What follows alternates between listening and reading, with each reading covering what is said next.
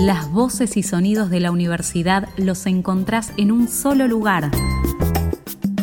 Un tref a la carta.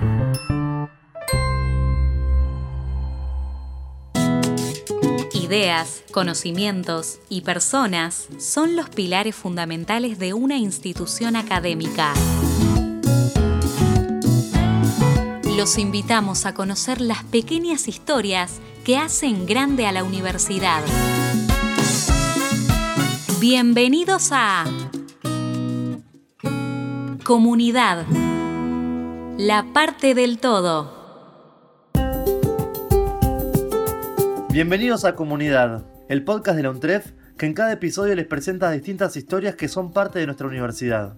En esta oportunidad, con mi compañera Lu, reflexionamos sobre el presente y futuro de los contenidos digitales en tiempos de pandemia. Sí, Nico, Hoy nos vamos a concentrar en las industrias culturales, sus productos y consumos en un contexto tan particular como el que estamos viviendo a escala global. Y para pensar juntos estos temas, más que un invitado, tenemos un colega. Mi nombre es Andrés Fechtenholz. Bueno, estudié cine. Mi formación, digamos, profesional es de camarógrafo, editor. Empecé en el secundario, aprendí a editar con Premiere. Hace, yo me egresé en el año 2001 de la ORT, que tenía una carrera de audiovisual, ahí aprendí como el oficio y me di cuenta rápidamente que podía hacer un trabajo. Y en ese sentido, como después de dos, tres años trabajando fijo en una productora, empecé a trabajar freelance y es lo que hice desde ese momento. Eh, estudié tres años de comunicación en la UBA, no terminé y años después sentía que me faltaba un poco de contenido académico y encontré la especialización en industrias culturales de UNTREF y la verdad que fue como el pedazo de la comunicación que me faltaba.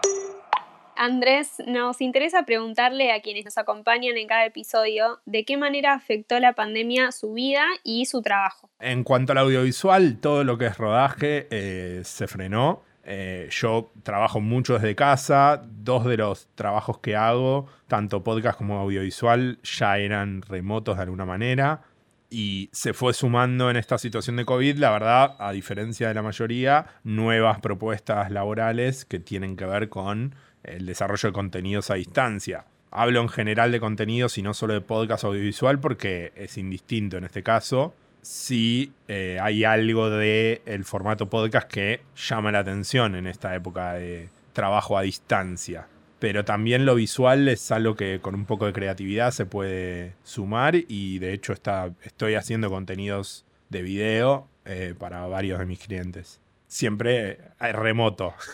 Te vamos a poner un poco en aprietos con esta pregunta que siempre que nos la hacen a nosotros tenemos que pensar bastante. ¿Qué es un podcast? En principio, eh, un podcast es un contenido de audio no musical, vamos a decirle, como para diferenciarlo de un tema musical, on demand al que se accede por suscripción a través de una aplicación. Eso es como lo básico. Es el Netflix del audio. Eh, hay un podcast muy bueno que está ahora eh, saliendo, sacando episodios nuevos que se llama Solaris. Es de Podium Podcast, de una productora muy importante de España. Es el podcast de Jorge Carrión, que es un teórico de, la comunicación, o como, como les dicen ellos, la ecología de la comunicación o la convergencia digital. Y él arranca todos los capítulos diciendo que el podcast no es radio ni audiolibro, pero es algo de la radio y del audiolibro. Es nuevo, pero como todo lo nuevo tiene su tradición, su genética, su historia. Es futuro con rastro de pasado. Es puro presente.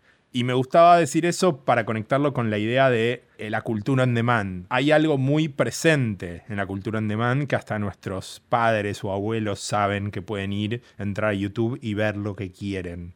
Como que eso es algo que es indivisible del consumo de cultura y que también es indivisible la herencia de la radio en el podcast. Por lo tanto, también es interesante hablar de la cultura de la convergencia en ese sentido, como es un, es un paradigma de transición. Sabemos que justamente tu trabajo de la especialización está relacionado con los podcasts. ¿De qué se trata exactamente tu investigación? La pregunta empezaba con eh, cómo establecer un método para utilizar el podcast como herramienta para colaborar con la digitalización de revistas profesionales. Em, revistas de nicho, como por ejemplo La Ley, que le habla a los abogados. Y a mí, se me, eh, haciendo el podcast de La Ley, se me vino a la cabeza de que era un método que podía ayudar a otras industrias. Entonces la pregunta era eso, el podcast como colaboración en el proceso de digitalización. Eh, el profesor eh, Igarza me dijo que lo limite al caso de la ley, porque en este caso no es una tesis, sino que es un trabajo final. Y en el caso de la ley lo que terminamos definiendo es que teníamos que definir cuál era el universo, digamos, de, una revista profesional y comparar cuánta gente o tener algunos datos de cuántos de los suscriptores originales se trasladaban al podcast, digamos. Como que hay algo de esa transformación del contenido que cómo se iba a ver reflejado en las audiencias. Investigar si hay como buena recepción de, de viejos suscriptores, que también hay una cuestión de edad en la cuestión legal, o si puede ser una herramienta más acorde para nuevos suscriptores. Y entonces cumple un doble objetivo que es llevar a los viejos suscriptores hacia eh, los nuevos formatos y a la vez servir como herramienta para que gente que forma parte del nicho y no conoce o no utiliza los servicios de la revista profesional se incorpore a través de un formato gratuito y de a poco vaya entrando como la mayoría de los servicios de suscripción de servicios freemium a servicios pagos. Lo que hace la digitalización, y eso es lo que está bueno de, de esta cuestión de la convergencia digital, es que toma de lo viejo lo mejor pero no se ata a, las condiciones de distribución. Eso también tiene que ver con el post-broadcasting. O sea, ya la comunicación pasó a ser horizontal. Por más que los grandes medios quieran seguir siendo centrales, como esa típica teoría que tenemos del mensaje del emisor y el receptor, que es como eh, la base de la comunicación clásica del siglo XX, que uno emite y el resto escucha, eso ya cambió. Eh, se produce como una desprogramación y ahora no hay una centralidad. Quizás eh, la centralidad la tienen las audiencias. Claro, y mm, vos sabés que una idea central en esta charla que estamos teniendo es el concepto de cultura de la convergencia. Entonces, ¿de qué se trata este nuevo paradigma? El concepto de cultura de la convergencia o convergencia digital lo escribe Henry Jenkins. Eh, él habla de un paradigma de cambio donde empieza a afectar, digamos, la, mm, la digitalización empieza a afectar no solo los sistemas de distribución y cómo funcionan los medios, tipo las series ahora en vez de verse por televisión, se ven por internet y son on demand, sino que también eso afecta eh, las dimensiones, digamos, económicas y del lenguaje de los medios. Como que empieza a haber una influencia, como muy bien también entendí en la carrera, que la comunicación es sociotécnica, no sé cómo decirlo en palabras eh, académicas correctas, pero tiene que ver con que hay algo de la técnica que se empieza a meter en lo social y empieza a modificar las formas de la comunicación y también los consumos y bueno, y los modos de producción. Lo que me interesaba a mí particularmente de la cultura de convergencia era eso, mi historia personal me había puesto en la convergencia. Y desde tu punto de vista, ¿qué tipo de análisis haces del proceso de digitalización en un contexto como el actual? Con la pandemia del coronavirus. Bien, yo también esto aclarando desde un tema, es mi opinión personal, también siento que hay un montón de gente escribiendo sobre esto, me súper interesa, de hecho eh, en Twitter hice un hilo eh, con cosas que empezaron a pasar durante la cuarentena, como que para mí tienen que ver con efectos de, la pandemia, pero que son cosas que iban a pasar eventualmente por el mi propio proceso de la convergencia eh, y, son esas noticias que saltan como rarezas, pero que para mí son ya cosas naturales que el COVID lo único que hizo fue apurarlas. Por ejemplo, el resurgimiento de los autocines, no sé. Entonces, también como veo que el COVID lo que hizo fue, eh, o la pandemia, digamos, lo que hizo fue ponerle punto final a muchas cosas como el cine como algo de me bajo del subte y voy al cine, como algo, no sé cuál sería la palabra, como algo habitual, y eh, quizás el diario en papel también es algo que, se ve mucho. Eh, también hubo muchos estudios que también están en ese hilo sobre consumo de televisión, radio y podcast, y son muy variados. O sea, la televisión subió mucho las primeras semanas por una cuestión de actualidad de las noticias, y claro, el podcast se queda un poco atrás cuando vos necesitas como el vivo, la noticia de último momento, la tele y la radio como que toman mucho más, pero también se mostró que las radios más escuchadas durante la pandemia son las radios musicales, que esa también era una tendencia que se veía. Estoy como también juntando datos que me voy acordando y, y mencionando, seguramente no es un análisis completo, pero sí se aceleraron cuestiones que para mí ya eran natural que se iban a dar y que quizás también teniendo en cuenta mi experiencia, digamos, profesional, es algo que las empresas de comunicación necesitan eventos de este tipo para cerrar una sección o una, un modo de producción que viene arraigado de hace mucho tiempo. Y pasa eso, hay empresas con mucho invertido en el modelo broadcast que requiere un montón de, saber técnico y de repente surge un modelo basado en la horizontalidad y que pondera los contenidos y no los cables. Es eso, hoy Netflix es el mejor ejemplo, o sea, le compite a las grandes cadenas porque no tiene infraestructura, es puro contenido. Claro, pero en tu experiencia a través de los años trabajando en distintos medios, ¿pudiste ver cómo algunas de estas empresas buscaban expandir su oferta de contenido a otras plataformas y soportes?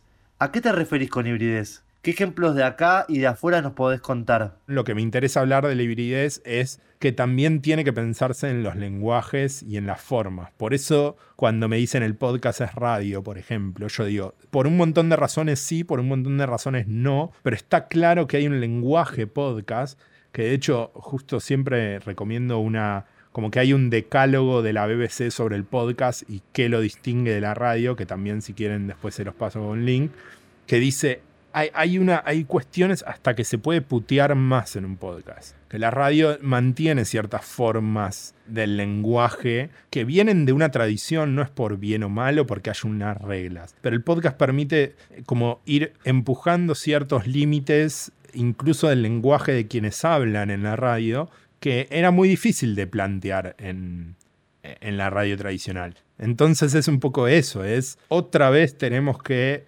decir que lo que seguimos llamando nuevo ya es viejo. Todo el tiempo nos tenemos que hacer esa pregunta y cada vez más rápido.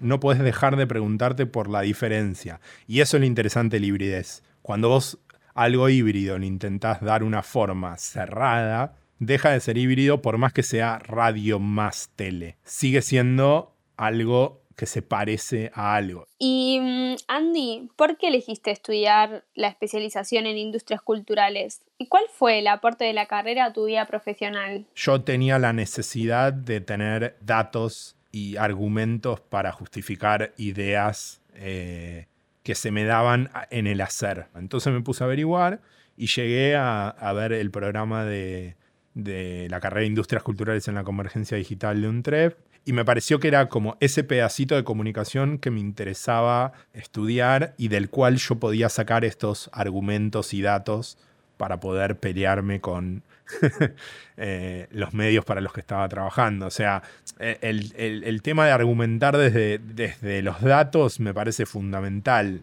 eh, para justificar lo que me dio eh, la especialización porque uno puede tener un montón de ideas, pero hay como cierta chapa que te la ganás o trabajando mucho tiempo, mucho tiempo es más de 20 años o 30 años en un medio, o estudiando. Y ahí hay algo que de verdad también me doy cuenta, que es que mucha gente con muchísima experiencia en medios no tiene ningún estudio. No digo que no lea, pero me parece que no hay una rigurosidad en sus argumentos para justificar ciertas decisiones y ahí es donde eh, está bueno eh, poder aportar desde el lado de, lo académico. Y ni hablar de las cuestiones de industrias culturales, que es algo que también nos atraviesa como trabajadores y como emprendedores, eh, que son también las dos, los dos ejes que, que también aporta la carrera, como lo académico, lo laboral y lo de emprendedor, que es también la posibilidad de generar proyectos desde cualquier lugar del ecosistema no solo desde adentro de un medio, o sea, no tenés que ser empleado de un canal de televisión para escribir un programa de televisión. Y Andy, bueno, para aquellos que recién se suman al mundo del podcast, ¿qué les recomendás que escuchen? Para mí el podcast fundamental para eh, la gente que quiere meterse en el podcast desde el lado de la producción, digamos, es Startup. Es eh, el primer podcast de la productora Gimlet Media, que es un podcast que cuenta la historia de un periodista que deja su trabajo para armar su productora de podcast. Y Startup es la historia de cómo lo hace. En castellano, otro podcast es Radio Ambulante, que también cuenta historias de Latinoamérica, que siempre es bueno empezar por ahí para escuchar podcast porque también tiene un lenguaje muy ameno y las historias son súper interesantes y trabajadas de una manera como muy concienzuda y a nivel audio también. Y después quizás algunos podcasts argentinos para mencionar que está bueno como tener eh, en cuenta lo que se está haciendo acá en Argentina. Fugas es el podcast que produjo Anfibia junto a Lunfa, que es un no ficción, que me parece como es lo más logrado en no ficción acá en Argentina.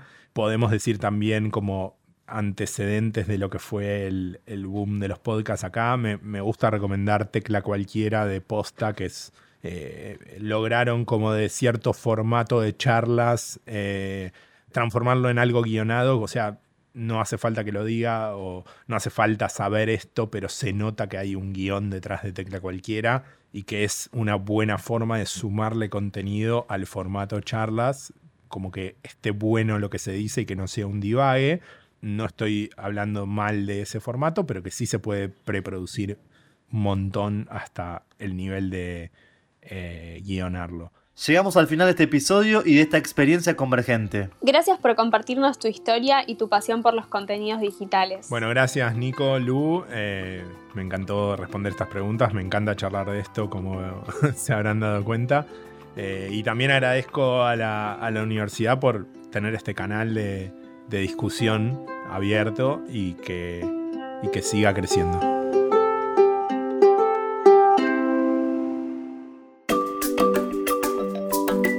Te invitamos a formar parte de la comunidad que crece todos los días.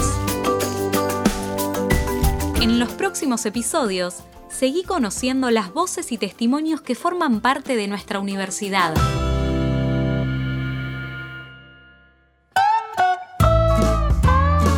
¿Querés seguir al día con las novedades de la universidad? Suscríbete. Un trefa la carta en Spotify. Para dejarnos tus comentarios o sugerencias, nos pueden escribir a podcast.untref.edu.ar.